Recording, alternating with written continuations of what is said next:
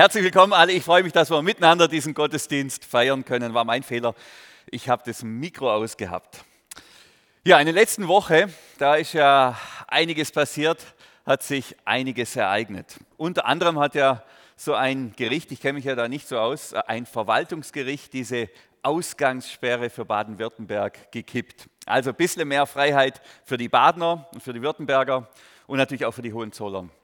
Das ist ähm, eine ganz besondere Sache. Und ich frage mich, wer von euch ähm, jetzt einfach mal so eine Stunde länger weggeblieben ist. Es war jetzt ja möglich, eine Stunde länger die Freiheit, die Ausgangssperre auszunutzen. Und ich sehe schon, da gehen einige Hände nach oben. Super. Es ist einfach ein Unterschied, ob man zu Hause sein darf oder ob man zu Hause sein muss. Freiheit ist schön. Frei sein ist schön. Aber was noch schöner ist, als frei zu sein, und das ist ja schön, wir haben ja da schon gekostet, eine Stunde wurde uns jetzt geschenkt in der letzten Woche. Was noch schöner ist, als frei zu sein, das ist Freiheit zu schenken, Freiheit zu geben, Freiheit zu schenken. Ich habe letzte Woche so ein bisschen, bin ich da irgendwie so auf YouTube versumpft und bin dann so von einem Video zum anderen äh, äh irgendwie halt so in meinem Halbschlaf abends im Bett noch durch und dann habe ich mich dabei ertappt, wie ich ein Video äh, anschaue, wie jemand Bat äh, Hühner kauft aus einer Legebatterie und die dann freilässt. Und wer mich kennt, der weiß, was bei Geflügel bin ich wirklich schmerzfrei.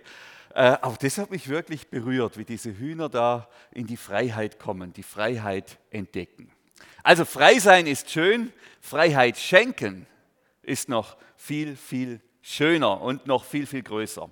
Und mir geht es natürlich heute Morgen nicht um Hühner, dazu habe ich jetzt schon genug gesagt oder vielleicht schon zu viel, sondern es geht um Menschen. Es geht um Menschen. Und mein Eindruck war in der Woche jetzt, in der ich diese Predigt vorbereitet und gebetet und meditiert habe, dass Gott uns auffordert, dass Gott mich auffordert und zu mir sagt, Daniel, werde ein Mensch, werde ein Mensch, der Freiheit schenkt, der freisetzt, der freilässt der Fesseln löst, der andere Menschen in die Freiheit führt. Gib deine Mitmenschen frei.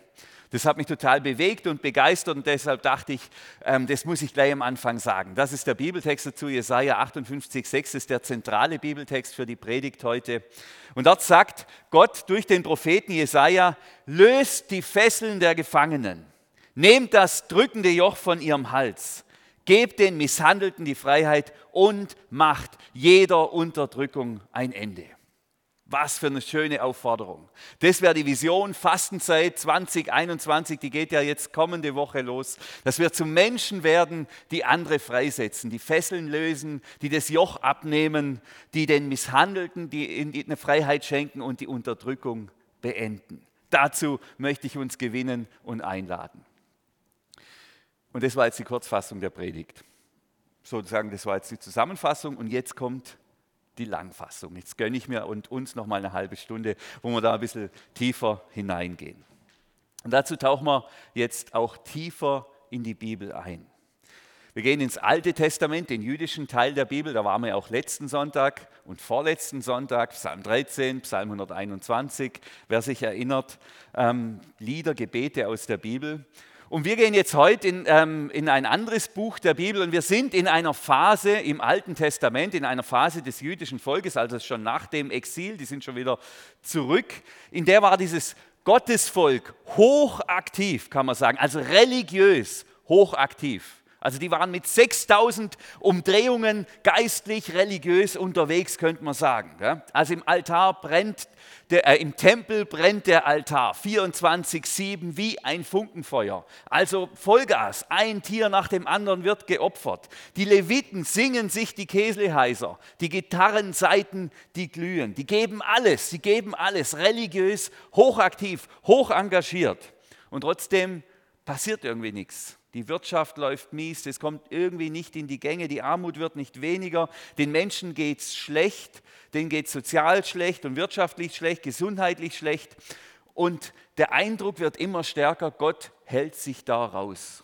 Ja, Gott hält sich da raus. Der irgendwie, der zeigt uns in unserer Not, obwohl wir so engagiert sind, zeigt er uns die kalte Schulter. Nichts passiert. Das religiöse Getriebe, wenn man so will, das hat viele Gänge. Und ist jetzt noch kein, ist vielleicht ein bisschen aus der Zeit gefallen, ist kein Automatikgetriebe, sondern so, ganz, so ein ganz normales Schaltgetriebe. Und der erste Gang im religiösen Getriebe ist ein Gebet, vielleicht auch mal ein Stoßgebet. Ich habe eine Not, ein Problem, eine Klassenarbeit, das hat man jetzt gerade nicht so viel, aber kein Parkplatz oder was auch immer. Erster Gang, ein Gebet. Jesus, Vater, bitte hilf mir. Und irgendwie fruchtet es nichts, passiert nichts, geht nicht vorwärts. Also im zweiten Gang. Der zweite Gang im religiösen Getriebe ist viel Gebet, viel Gebet. Da ist vielleicht auch die, die Not größer, eine Krankheit, ich brauche irgendwie ein Wunder oder das Geld ist ausgegangen. Also viel Gebet, zweiter Gang. Und ich bete morgens und mittags und abends. Und wieder passiert nichts. Denke, irgendwas mache ich falsch. Also dritte Gang im religiösen Getriebe, das wäre dann Gebet und Fasten. Gebet und Fasten. Also nehme ich mal noch Fasten mit rein. Ich verzichte auf Kaffee zum Beispiel oder auf Alkohol. Vielleicht verzichte ich sogar auf eine Mahlzeit und sage, Gott, schau doch mal. Und jetzt bete ich auch noch. Schau doch mal, was ich alles mache, wie ich mich einsetze. Bitte hilf mir, bitte wirk jetzt endlich. Schenk das Wunder, schenk das, was wir jetzt unbedingt brauchen. Und immer passiert noch nichts. Gell? Also vierte Gang. Vierte Gang im religiösen Getriebe ist viel beten und viel fasten. Also alles geben, alles geben. Lange fasten, vielleicht zwei Tage am Stück fasten und nochmal drei Stunden Gebet an jedem Tag. Und irgendwie passiert wieder nichts. Es geht einfach nicht vorwärts, obwohl wir schon im vierten Gang im religiösen Getriebe unterwegs sind.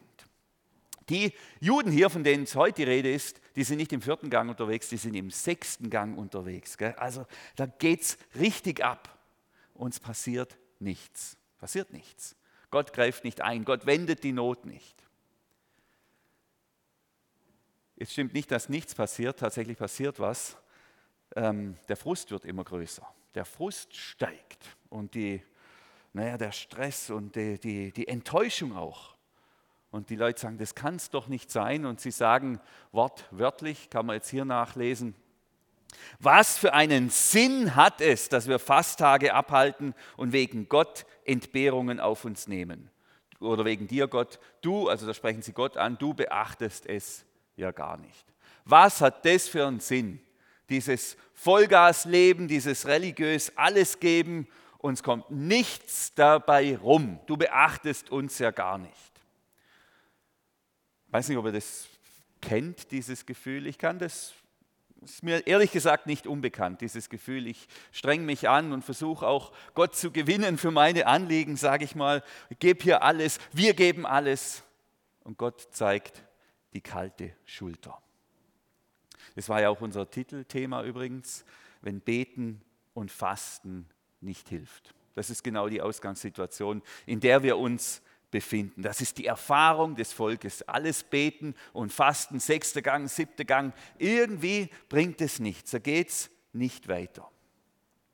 Und in dieser Zeit, in der Zeit von diesem, sage ich mal, von diesem hochgedrehten religiösen Leben des jüdischen oder des, des Gottesvolkes, des, ähm, da lebt ein Mann, der Prophet Jesaja. Manche kennen den vielleicht. Ähm, und der Jesaja, der hat 40 Jahre lang hat er gelebt und gewirkt, hat viele Könige erlebt, hat verschiedenste Phasen erlebt, auch in diesem Volk Gottes. Und er ist jetzt so in seiner letzten Lebensphase. Und der Jesaja ist, das kann man so sagen, ein gewaltiger Mann Gottes, wirklich ein gewaltiger Mann Gottes. Auf heute übertragen könnte man vielleicht sagen, er ist sozusagen der Elon Musk unter den Propheten. Ich sage nicht, dass Elon Musk ein Prophet ist, sondern nur, dass Jesaja, wenn man so will, der Elon Musk unter den Propheten ist. Also der Visionär unter den Visionären, der Gottesmann unter den Gottesmännern. Der, steht, der, der ragt da weit heraus. Er hat übrigens auch die meisten Prophetien über Jesus, über den kommenden Messias. Und in sein Buch, da schauen wir heute ein bisschen rein. Und dies, ich habe das bewegt und gelesen und gebetet diese Woche. Und mir kam es ein bisschen so vor, jetzt Jesaja Kapitel 58, das ist ja das, was wir uns anschauen, als würde Gott und Jesaja da am Spielfeldrand stehen, irgendwo in Jerusalem, und die betrachten das Volk, wie sie da opfern und beten und singen und fasten und machen und tun. Und die halt, unterhalten sich wie zwei so alte Kollegen ja, über das, was da alles passiert. Und Gott erklärt sich dem Jesaja und Gott sagt dann zum Jesaja: Sie fragen mich Tag für Tag, warum ich sie solche Wege führe. Also jeden Tag, Gott, warum? Warum ist es so? Warum muss es sein? Warum ist es so schwierig gerade? Wie ein Volk, das sich an das Recht hält und meine Gebote befolgt, fordern sie von mir, dass ich zu ihrer Rettung eingreife und wünschen sich, dass ich ihnen nahe bin. Und jetzt kommt wieder das, was für einen Sinn hat es, jammern sie, dass wir Fasttage abhalten und deinetwegen Entbehrungen auf uns nehmen. Du beachtest es ja gar nicht. Also Gott, der steht da neben Jesaja und die schauen das Ganze an. Der zeigt vielleicht auf den Altar, der da brennt wie so ein Funkenfeuer, Lichterloh. Äh, und er sagt zu Jesaja: Ist ja nicht so. Ich höre die Gebete und ich sehe die Menschen, wie sie opfern. Ich sehe die Menschen, wie sie fasten. Täglich, täglich kommen sie, täglich fordern sie ja, dass sich, dass sich was ändert, dass ich eingreife. Täglich wünschen sie sich meine Nähe, täglich wünschen sie sich die Wunder. Aber die haben grundsätzlich was nicht verstanden. Die haben was nicht kapiert. Wenn man so lebt wie dieses Volk, so sagt es Gott zu Jesaja, dann kann man einfach keine Ansprüche stellen.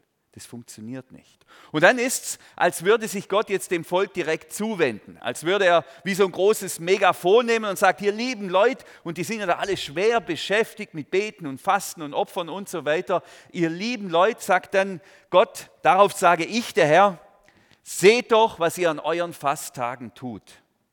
Ihr geht euren Geschäften nach und beutet eure Arbeiter aus. Ihr fastet zwar, aber ihr seid zugleich streitsüchtig und schlagt sofort mit der Faust rein. Darum kann euer Gebet nicht zu mir gelangen. Hoppla, das ist eine starke Aussage. Gell? Ja, ihr fastet. Ja, ihr seid im fünften, ihr seid im sechsten Gang unterwegs. Und das ist ja gut so. Aber es bringt nichts. Ihr, könnt auch noch in siebten und achten Gang schalten, mehr von demselben. Das ist die falsche Baustelle. Damit gewinnt ihr mich nicht, sagt Gott. Damit das bringt nichts. An der Stelle müsst ihr nicht weitermachen. Euer Leben ist das Problem und nicht die Frömmigkeit. Das Leben ist das Problem. Der Lebenswandel, der Lebensstil, der Umgang mit den Mitmenschen, das ist das Problem und nicht die Frömmigkeit. Gell? Ihr habt nur das Geschäft im Kopf, sagt Gott. Nur Geschäft im Kopf, Business im Kopf und ihr beutet eure Arbeiter aus. Gell? Habe ich dann spontan, als ich das gelesen habe, an mein Konsumverhalten bei Amazon gedacht, naja, es gibt es bei mir schon auch, dass ich am Sonntag, am Fasttag dann noch schnell irgendwas einkaufe und mir das irgendjemand bringen muss, der dafür sehr schlecht bezahlt wird. Da dachte ich, naja, ist auch ein bisschen weit her. Hoffentlich ist es ein bisschen weit hergeholt. Äh, hoffen wir es mal. Ihr seid streitsüchtig und schlagt sofort zu. Sobald es um mein Recht geht, gell, da mache ich keine Kompromisse, das kennt ja die Haltung. Das geht hier schließlich um mein Recht. Und sobald es um mein Geld geht, ah, da mache ich aber keine Kompromisse, da gehe ich keinen Schritt zurück. Das sagt Gott, ja, aber in der Haltung, in der Haltung können eure Gebete gar nicht zu mir gelangen. Gell? Eure Gebete, die sprechen zum heiligen und zum liebenden Gott. Eure Gebete gehen zum heiligen und liebenden Gott. Aber euer Leben spricht nicht vom heiligen und liebenden Gott. Euer Leben spricht davon, dass ihr Recht haben wollt, dass ihr eure Geschäfte machen wollt, dass ihr euren Vorteil haben wollt, egal welchen Preis das kostet. Es ist ja so, in äh, manchen Berufen, jetzt in meinem ist es nicht so und ich glaube im öffentlichen Dienst ist es auch nicht überall so, aber in, in, in vielen Berufen, sage ich mal, da wird ja Arbeit und Freizeit streng gedrängt. Gell? Also da gilt ja in der Regel, zumindest meine ich das wahrzunehmen, Hauptsache die Performance auf der Arbeit stimmt. Also dem Chef ist grundsätzlich egal, was sein Mitarbeiter in der Freizeit macht. Ob der zehnmal fremd geht die Woche. Solange der Umsatz stimmt, solange die Verkaufszahlen stimmt, ist das alles kein Problem. Hauptsache die Performance passt, Hauptsache die Performance stimmt. Und dann ist der Rest egal. So mögen uns unsere weltlichen Chefs anschauen. Die sehen nur dieses eine Segment, was sie interessiert, das ist die Arbeitsleistung und der Rest ist egal und das muss passen. Aber Gott schaut uns so nicht an. Das darf man nicht verwechseln. Gott schaut uns so nicht an. Es geht ihm nie und niemals um Leistung oder religiöse Performance. Als wäre als wär Gott so jemand, der sagt, mir ist Hauptsache wichtig, dass die fromm sind und dass die regelmäßig beten und fasten und in Gottesdienst gehen und spenden und dann bin ich zufrieden und der Rest ist mir egal. Hauptsache mein Bereich und ich bin ja irgendwie als Gott so ein bisschen fürs Religiöse zuständig. Hauptsache mein Bereich stimmt. So ist Gott nicht. Das wird hier ganz deutlich. Das, Gott, Gott, interessiert sich nicht dafür, dass wir Hauptsache religiös gut, gute Performance bringen. Ihm geht es nicht um Leistung und Einsatz. Natürlich, Einsatz, äh, also Einsatz bringen ist was Wunderbares, aber er fordert uns von, von uns das nicht. Er fordert von uns keine religiöse Leistung und sagt, Hauptsache ihr seid da religiös super unterwegs und der Rest ist mir egal. Sondern sein Anliegen ist ein ganz anderes. Sein Anliegen ist, dass wir mit unserem ganzen Leben 24-7 mit unserem ganzen Leben, vom Anfang der Woche bis zum Ende der Woche, vom Aufstehen bis zum ins Bett gehen, dass wir mit dem ganzen Leben ein Abbild seiner Liebe und seiner Freundlichkeit und seiner Barmherzigkeit und seiner Heiligkeit sind. Ich bin heilig und ihr sollt ein heiliges Volk sein. Ich bin barmherzig, deshalb sollt ihr barmherzig sein. Jahreslosung. Ich vergebe, deshalb sollt ihr vergeben. Also, dass wir Gott widerspiegeln, dass wir das, was Gott uns schenkt, weitergeben. Das ist ihm wichtig und das mit unserem ganzen Leben. Es zählt nicht die religiöse Performance, die ist nicht entscheidend. Ich meine aber genau, das ist die Gefahr von Religion, von Religion im Allgemeinen, dass wir versuchen irgendwas, wir wollen irgendwas erreichen, irgendwas bewirken und versuchen deshalb religiös zu performen und da das Beste zu geben, so dass Gott beeindruckt ist und uns das schenkt, was wir wollen. Und Gott sagt, das ist falsche Denke, falsche Baustelle. Macht euch keinen Religionsstress, tut euch das nicht an. Lebt die Liebe, Lebt das, wer ich bin, versucht es zu leben und dann gebe ich euch gerne alles, alles, alles, was ihr wollt und braucht. Aber so, also Hochleistungsperformer, religiös gesehen, da sind eure Gebete nutzlos. Die können nicht zu mir gelangen, so wie es hier bei Jesaja steht. Jetzt ist es äh, nicht ganz ungefährlich, was da steht. Ich würde mal sagen, das ist heikel oder delikat. Denn eins dürfen wir nicht tun von diesem Satz, der da steht, darum kann euer Gebet nicht zu mir gelangen. Ähm, wir dürfen hier jetzt nicht ein allgemeingültiges Prinzip ableiten, das für immer und für jede Situation gilt, gilt wenn es ums Gebet geht. Also im Sinn von, eins ist ganz klar, wenn dein Gebet nicht erhört wird, dann liegt es an dir, weil du Menschen ausbeutest oder weil du ähm, immer auf deinem Recht bestehst oder immer auf deinem Geld bestehst oder weil du streitsüchtig bist oder weil du Sünde im Leben hast. Also es ist extrem heikel, mit diesem einen Satz sozusagen die ganze Welt erklären zu wollen und alle unbeantworteten und unerhörten Gebete erklären zu wollen. Das verbietet uns die Bibel. Deshalb hat sie auch im Alten Testament das Buch Hiob platziert, wo einer, der alles richtig macht, der seine Arbeiter nicht ausbeutet, nicht streitsüchtig ist, der, ähm, der nicht zuschlägt mit der Faust, der Hiob, den trotzdem das Leid schwer trifft und seine Gebete unerhört bleiben. Also nicht jedes unerhörte Gebet, nicht jedes Leid, nicht jede Schwierigkeit hat ihre Ursache im Lebenswandel des Beters oder des Christen. Es kann aber so sein. Es kann aber so sein. Und hier bei unseren, sage ich mal, religiösen Überfliegern und moralischen Unterfliegern, da ist es definitiv so. Da stimmt das. Und das ist ja genau das, was Jesaja in dieser Situation von Gott ausrichten lässt. Man könnte das übrigens auch noch anders auslegen. Man könnte jetzt auch denken, naja, Gott will nicht, dass wir fasten und beten. Kommende Mittwoch, Aschermittwoch geht ja die Fastenzeit los. Ich habe ja auch einen Impuls der Woche gemacht, wo ich dafür geworben habe, zu fasten, diese Zeit zu nutzen, um Beziehung zu Gott zu vertiefen. Könnte man denken, ja, Gott, Hauptsache, dem ist die Nächstenliebe wichtig und dem, dem ist wichtig, dass wir, dass wir äh, seine Liebe weitergeben, dass wir mit unseren Mitmenschen umgehen, aber ob wir beten und fasten, ist dem egal da wäre ich jetzt auch vorsichtig mit diesem Gedanken oder das von dem abzuleiten. Wir müssen uns immer noch mal vor Augen halten, mit wem wir hier zu tun haben. Wir haben es hier mit einem Volk zu tun, die religiös im sechsten Gang unterwegs sind. Also das ist ja der Gang nach viel Fasten und nach viel Beten und nach viel Opfern, die wirklich alles geben. Religiös alles geben, moralisch nichts geben. Da sind sie dann die Unterflieger. Jetzt bei uns ist möglicherweise ein bisschen anders. Also ich schätze unsere unsere Subkultur hier, unsere Gemeinde oder unsere Kirche nicht so ein, dass wir im sechsten Gang unterwegs sind. Also ich denke, wir sind die meisten von uns sind irgendwo zwischen dem ersten und dem zweiten Gang unterwegs. Also so irgendwo zwischen Stoßgebet und einer regelmäßigen Gebetszeit. Ich denke mal, manche finden vielleicht ab und zu mal noch den dritten Gang, aber viel mehr ist da nicht los. Und dann wäre es wie unfair zu sagen, das ist ja alles Quatsch mit dem Beten und Fasten. Darauf kommt es sowieso nicht an. Jesus betont, Jesus betont die Kraft des Gebets. Er betont die Kraft des Fastens. Also da muss man ein bisschen aufpassen mit zu schnellen Vergleichen.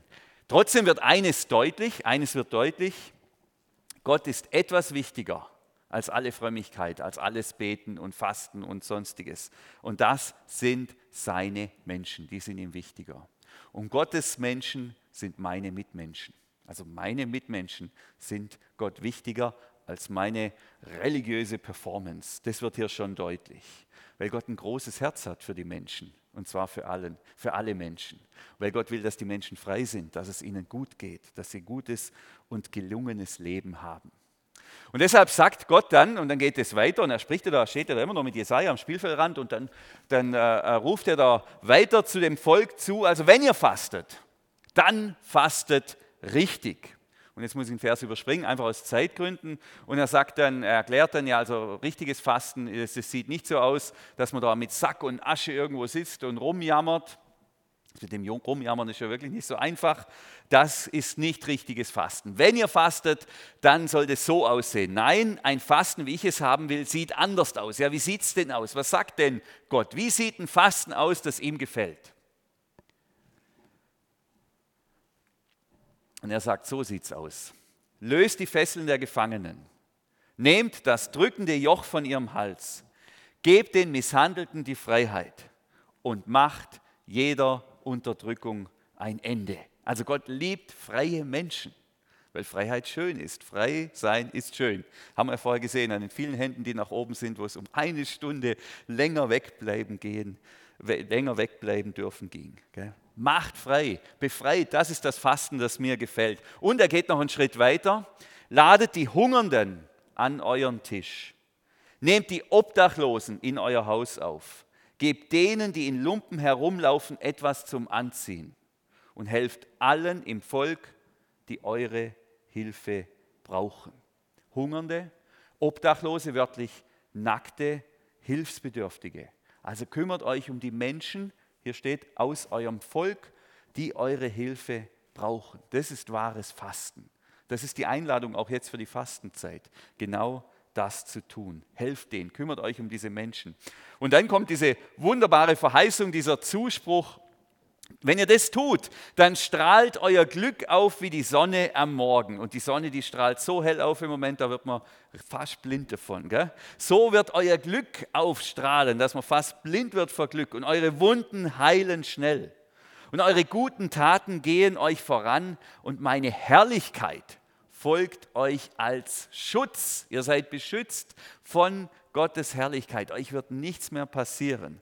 Und dann werdet ihr zu mir rufen und ich werde antworten, wenn ihr um Hilfe schreit und werde sagen, hier bin ich, hier bin ich, hier bin ich. Also wenn ihr so lebt, da reicht es, wenn ihr am ersten oder im zweiten Gang unterwegs seid und dann nur Gott ruft und sagt, Gott, wir haben ein Problem, wir haben eine Not, bitte hilf uns. Und Gott wird sofort sagen, hier bin ich, wie kann ich helfen? Hier bin ich, was kann ich für dich tun? Was ist dein Problem? Wie kann ich dir helfen? Wie kann ich dir was Gutes tun?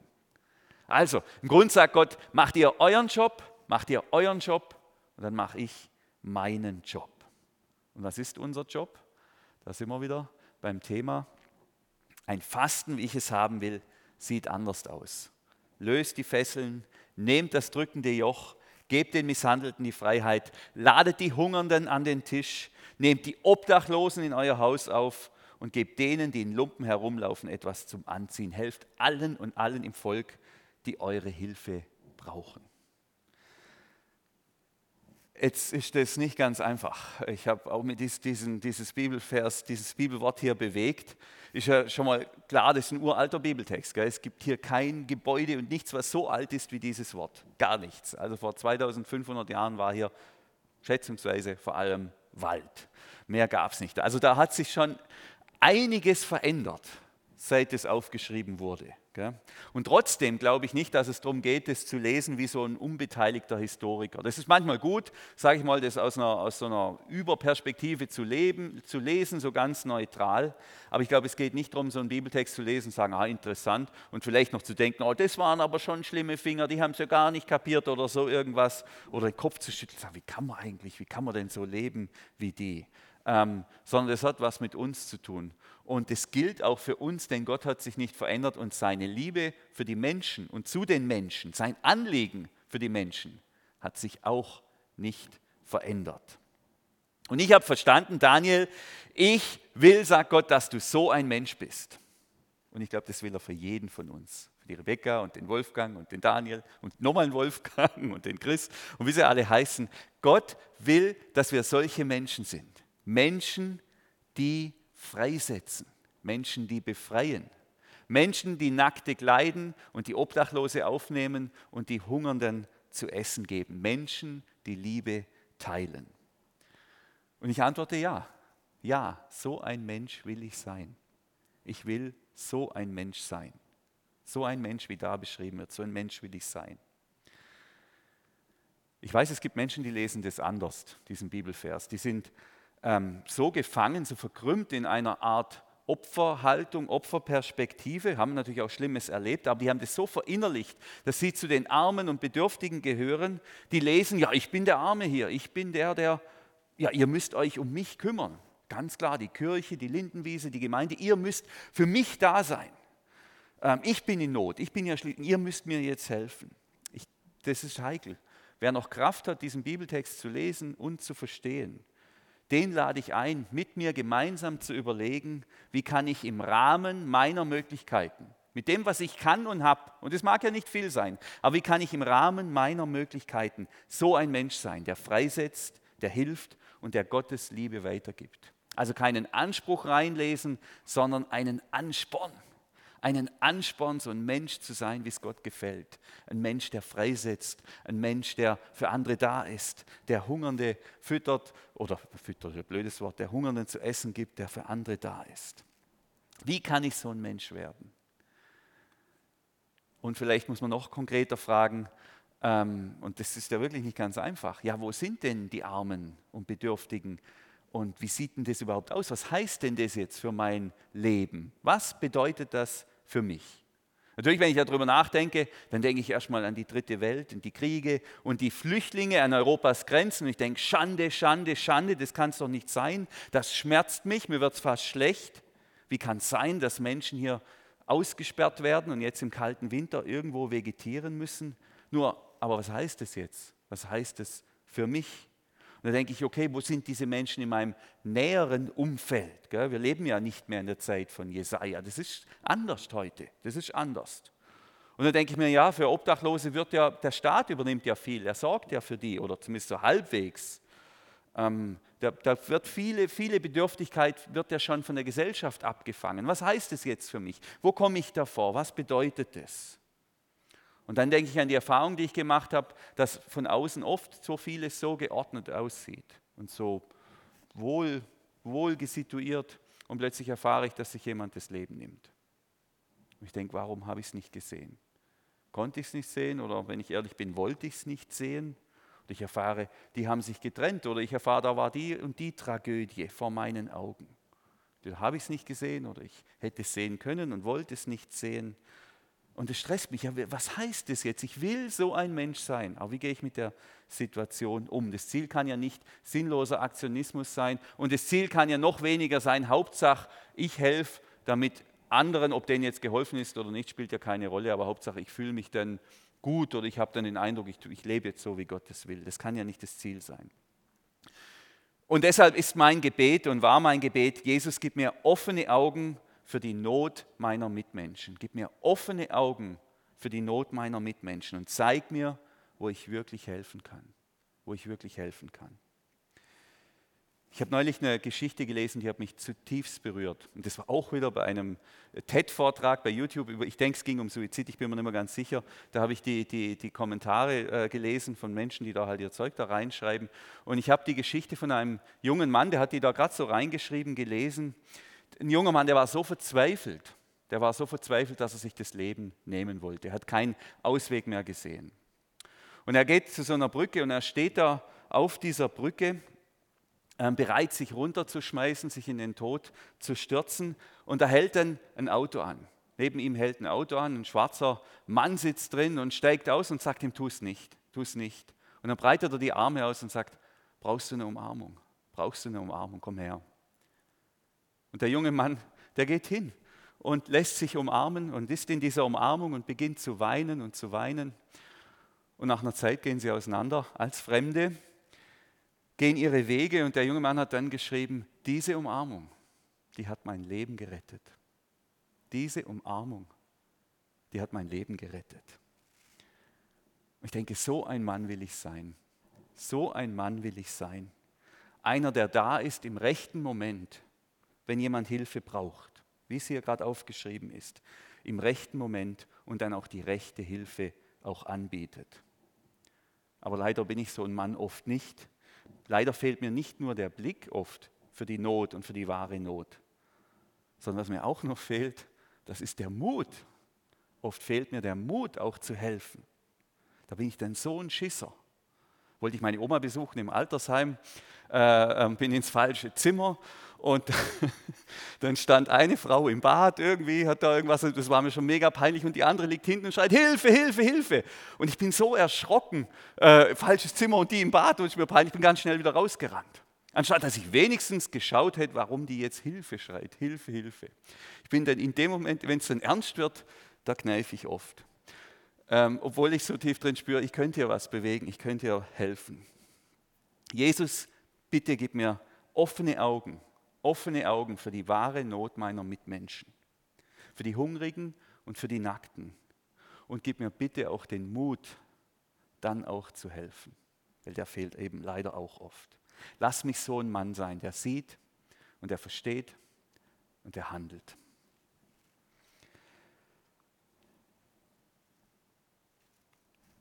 Ich gebe uns noch mal zehn Minuten, dann haben wir es geschafft. Weil, das muss ich jetzt noch loswerden, das hat mich auch so bewegt. Ähm, das war auch beim Bewegen von dieser Bibelstelle, ähm, wenn man jetzt den Vers 6 genauer anschaut. Da sagt ja Gott, ein Fasten, wie ich es haben will, sieht anders aus. Wie sieht das Fasten aus? Erstes Bild, löst die Fesseln der Gefangenen. Zweites Bild, nehmt das drückende Joch von ihrem Hals. Drittes Bild, gebt den Misshandelten die Freiheit. Viertes Bild, und macht jeder Unterdrückung ein Ende und helft allen im Volk, die eure Hilfe brauchen. Was ist das Thema von diesem Bibelvers? Da geht es um Freiheit. Es geht um Freiheit. Ein Bild nach dem anderen benutzt Gott, um zu sagen, wie für ihn wahres Fasten aussieht. Für ihn sieht wahres Fasten so aus, dass wir freigeben und freisetzen und freimachen und befreien.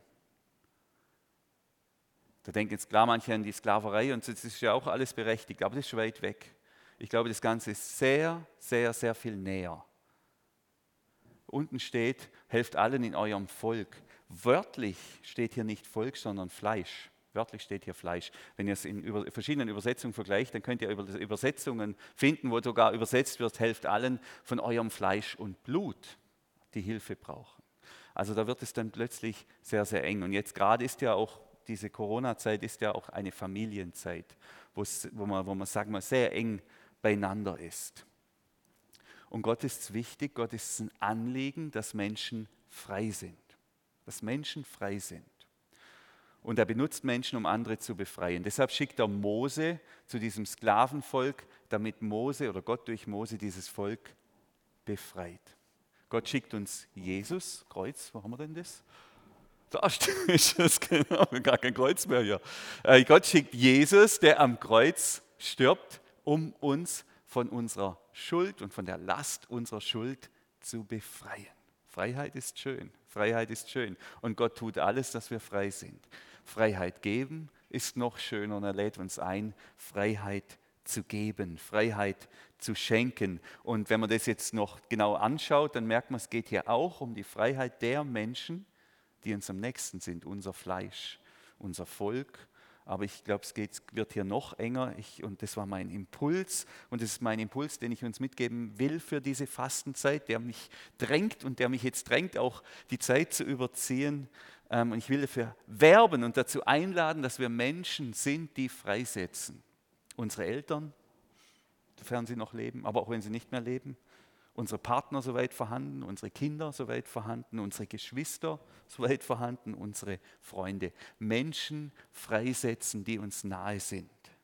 Weil das ist das, was Gott mit uns tut. Er befreit uns und er lädt uns ein, diese Menschen auch zu befreien. Was meine ich damit? Manche Kinder, vor allem erwachsene Kinder, die binden ihre Eltern mit Fesseln der Schuld an sich. Ich habe hier ein paar Kabelbinder dabei Erst dachte ich mir, ich hole jemanden nach vorne, aber ich weiß nicht, so Fesselgeschichten da. Das lassen wir mal. Deshalb zeigen wir einfach nur dieses, habe ich hier nur diesen Kabelbinder. Ähm und die Eltern sind nicht frei, weil sie in der Schuld ihrer Kinder stehen. Da war die schwierige Scheidung der Eltern, die mir das ganze Leben versaut hat. Oder die Vernachlässigung von dem abwesenden Vater. Du warst nie da. Oder das ständige Vergleichen mit dem Nachbarskind, das ja anscheinend so toll ist von der Mutter. Und ich weiß, es sind fürchterliche Wunden. Das tut weh. Und, ähm, aber oft sind auch die Eltern gebunden an diese Schuld. Sie sind nicht frei. Und das belastet die ganze Beziehung. Und irgendwann ist die Zeit reif. Da ist die Zeit reif und Gott sagt, setz frei, setz frei, gib deine Eltern frei, entbinde sie von ihrer Schuld. Und da könnte ein Gebet sein in der Fastenzeit jetzt 2021. Im Namen des heiligen und liebenden Gottes, der mir meine ganze Schuld vergeben hat, vergebe ich meinen Eltern oder meinem Vater oder meiner Mutter. Und ich löse die Fesseln der Schuld, ich löse sie zwick sie durch. Sie sind nicht mehr an ihre Schuld gebunden. Ich gebe sie frei. In manchen Ehen oder Partnerschaften sind auch diese Fesseln der Schuld sehr eng gebunden. Gell? Du warst nicht für mich da. Oder noch schlimmer, du bist schuld an der Krankheit des Kindes oder am Leiden oder womöglich am Tod des Kindes. Oder du hast mich betrogen, bist fremdgegangen entweder irgendwie über Pornos oder mit einer echten anderen Frau oder mit einem anderen Mann. Das sind schlimme Sachen. Das sind wirklich schlimme Sachen. Aber das sind alles Unfreiheiten. Da sind Menschen aneinander gebunden. Und da kann ich beten in der Fastenzeit 2021. Fasten, wie es Gott gefällt. Fasten, wie es Gott gefällt. Im Namen des heiligen und liebenden Gottes, der mir meine ganze Schuld vergeben hat, vergebe ich meiner Frau, vergebe ich meinem Mann. Und ich löse die Fesseln der Schuld. Du bist nicht mehr an deine Schuld gebunden. Du bist frei. Das ist ein Fasten, das Gott gefällt. Dann ist hier von einem Joch die Rede. Gell? So ein Joch für alle Nicht-Agrarier. Wir haben ja hier einige, die noch einen Bezug zur Landwirtschaft haben. Das ist ein Bügel, mit dem man Tiere einspannt. Damit kann man sie ziehen, damit kann man sie kontrollieren. Und ein Tier im Joch ist nicht frei, sondern kontrollierbar. Und manche Eltern, und dazu gehöre ich auch, das hat mich auch bewegt und auch beschämt jetzt bei der Predigtvorbereitung, wir sind gefährdet, die Liebe zu den Kindern, zu meinen Kindern, die mir so viel bedeuten, an Bedingungen zu knüpfen. Ähm, und das ist das Joch der bedingenden Liebe, dass ich sage, ja, wenn du so bist, wie ich dich gern hätte, dann gibt es viel Liebe und Wertschätzung und Anerkennung, aber wenn das nicht, dann ziehe ich meine Liebe zurück. Das ist ein furchtbares Joch. Das ist ein Versuch, Kontrolle auszuüben. Das ist nicht Freiheit. Ich bewege gerade für unsere Kleingruppe, da machen wir gerade ein Buch durch, diesen Satz, das war meine Hausaufgabe, lassen Sie Ihr Gegenüber Partnerkinder spüren, dass Sie Ihre Zuwendung zu ihm nicht an Bedingungen knüpfen, dass es Ihre Meinung und Ihren Lebensentwurf übernimmt. Also du bist frei, du darfst dein Leben selber wählen, du darfst selber entscheiden, welchen Weg du gehst was dein, welchen Beruf du wählst oder was du glaubst oder welchen Partner du wählst und so weiter. Sprechen sie einander die Freiheit zu. Und das hat mich beschämt, weil ich dachte, ja, das will ich. Ich will, dass unsere Kinder ihren Weg selber wählen dürfen. Ich sage meine Meinung, ich sage, was ich denke, aber ihnen gilt meine Liebe, auch wenn sie Wege gehen, die ich jetzt nicht so gut finde oder die ich anders finde. Natürlich bei kleineren Kindern und auch Erziehung ist noch wichtig. Ich rede hier nicht davon, dass man nicht erzieht, gell, versteht mich nicht falsch. Aber ich erziehe nicht mit Liebesentzug. Und im Namen, so kann ich beten, Fastenzeit 2021, im Namen des heiligen und liebenden Gottes, der mich bedingungslos liebt und meine Entscheidungen respektiert, will ich unsere Kinder bedingungslos lieben und ihre Entscheidungen respektieren. Und ich nehme das Joch der bedingenden Liebe von ihren Schultern. Seid frei. In der Ehe, Partnerschaft, das Thema Geld, ein Riesenthema. Wer bestimmt, wer verdient, wer hat wie viel, wer hat das Sagen. Da gibt es viel Unfreiheit, viel Kontrolle. Ich habe da auch beschämt festgestellt, dass ich regelmäßig meine Frau frage, wie viel sie beim Einkaufen ausgibt. Kann man ja mal machen, aber das war irgendwie, habe ich gemerkt, das hat was Ungutes, das hat fast was Kontrollierendes. Das tut mir leid, ich weiß doch, dass es gut macht, dass es nach bestem Wissen und Gewissen macht. Das ist ja gar kein Thema. Auch eine Art Unterdrückung und Kontrolle. Im Namen des heiligen und liebenden Gottes kann ich sagen, Fastenzeit 2021, der mir so viel zur Verfügung stellt an Besitz, will ich diese Freiheitseinschränkungen beenden. Ich gebe dich frei. Also Gott will, dass wir Menschen sind, die unser Fleisch freisetzen, frei geben. Und dann gibt es leider auch viel solche Spielchen, vor allem in Ehen und Partnerschaften und Beziehungen. Da erpressen Frauen ihre Männer durch Entzug von Sex. Und Männer erpressen ihre Frauen durch das, dass sie dann, dass sie beleidigt sind oder dass sie gewalttätig werden oder sonst irgendwas. Wenn du das nicht tust oder dich so nicht verhältst, ja, dann läuft die nächsten Tage bei uns nichts. Erpressung, beleidigt sein, Entzug von Nähe, von Aufmerksamkeit bis im Extremfall, ja, wenn du das nicht tust, dann nehme ich mir das Leben. Natürlich, jetzt versteht mich nicht falsch, es gibt immer Momente, sei es körperlich oder emotional, wo es nicht geht, wo Nähe nicht geht, auch Sexualität nicht geht und die gilt es zu 100 Prozent zu respektieren. Ganz klar, ganz klar. Aber es geht nicht, dass wir uns, oder ich denke es ist nicht im Sinne Gottes, dass wir uns gegenseitig kontrollieren, dass wir uns gegenseitig erpressen durch Entzug von Nähe das, oder durch Beleidigtsein oder durch Androhungen von Gewalt gegen mich selbst oder durch Entzug von Sexualität. Die Bibel sagt ganz klar, verweigert euch einander nicht, tut es nicht. Außer fürs Gebet, und zwar fürs gemeinsame Gebet. Ansonsten tut es nicht. Fastenzeit 2021. Gebt euch frei. Und du darfst der Mann sein, kann ich als Frau beten und sagen, der du bist. Du musst keine Angst haben, von mir unterdrückt oder manipuliert zu werden. Und als Mann kann ich sagen, du darfst die Frau sein, die du bist. Und du musst keine Angst haben, von mir misshandelt zu werden oder dass ich dich irgendwie versuche, dir meinen Willen aufzuzwingen. Gott sagt, gebt die emotional Misshandelten und auch die sexuell Misshandelten, gebt die frei und macht jeder Unterdrückung in der Ehe und in der Familie ein Ende. Löst die Fesseln, nehmt das Joch ab. Das ist das Fasten, das Gott freut. Und ab Aschermittwoch geht die Fastenzeit los. Und meine Einladung ist es, dies in dem Sinn zu gestalten. Also frei sein ist schön, freigeben ist noch schöner. Essensfasten ist gut. Ähm, besseres Fasten setzt die Mitmenschen frei, heilt und versorgt und gibt Heimat. Und meine, mein Gebet ist, dass Jesus mir offene Augen gibt für die Dinge, wo ich, die, wo ich helfen kann und wo ich die Not nicht sehe und dass er mir den Mut gibt, auch zu handeln. Und hilf mir in deinem Namen, lieber Vater, meine Eltern, meine Frau, unsere Kinder und meine Mitmenschen und meine Freunde und Nachbarn freizugeben. Im Namen des heiligen und liebenden Gottes, der mich befreit hat seid frei. Und dann sagt Gott, dann strahlt euer Glück auf wie die Sonne am Morgen und eure Wunden heilen schnell. Eure guten Taten gehen euch voran und meine Herrlichkeit folgt euch als starker Schutz. Dann werdet ihr zu mir rufen und ich werde euch antworten, wenn ihr um Hilfe schreit, werde euch sagen, hier bin ich, was kann ich für euch tun? Amen.